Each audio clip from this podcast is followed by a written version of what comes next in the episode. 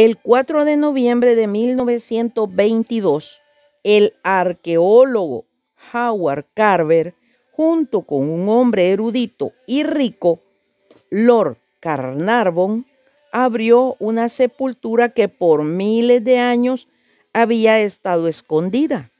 Era la tumba de Tutankamón, monarca egipcio enterrado hacía 3.300 años en el Valle de los Reyes en Egipto. Después de la muerte del rey, su joven reina le colocó un collar de flores. Cuando excavaron la tumba, los botoncillos, los lirios y las ninfas guardaban todavía un poco de color. Se dice que este es el más importante hallazgo que se haya hecho en la arqueología. Es el más grande en un solo lugar. Se emplearon 10 años en registrarlo y llevarlo al lugar donde se encuentra ahora en el Museo Egipcio en el Cairo.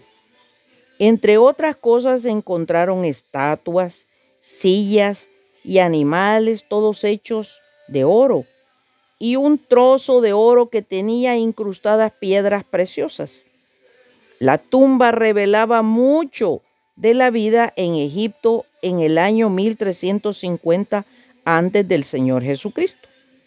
Todo esto parecía como un paraíso recuperado. Moisés despreció los tesoros de Egipto por servir a la al eterno Dios. Autor desconocido.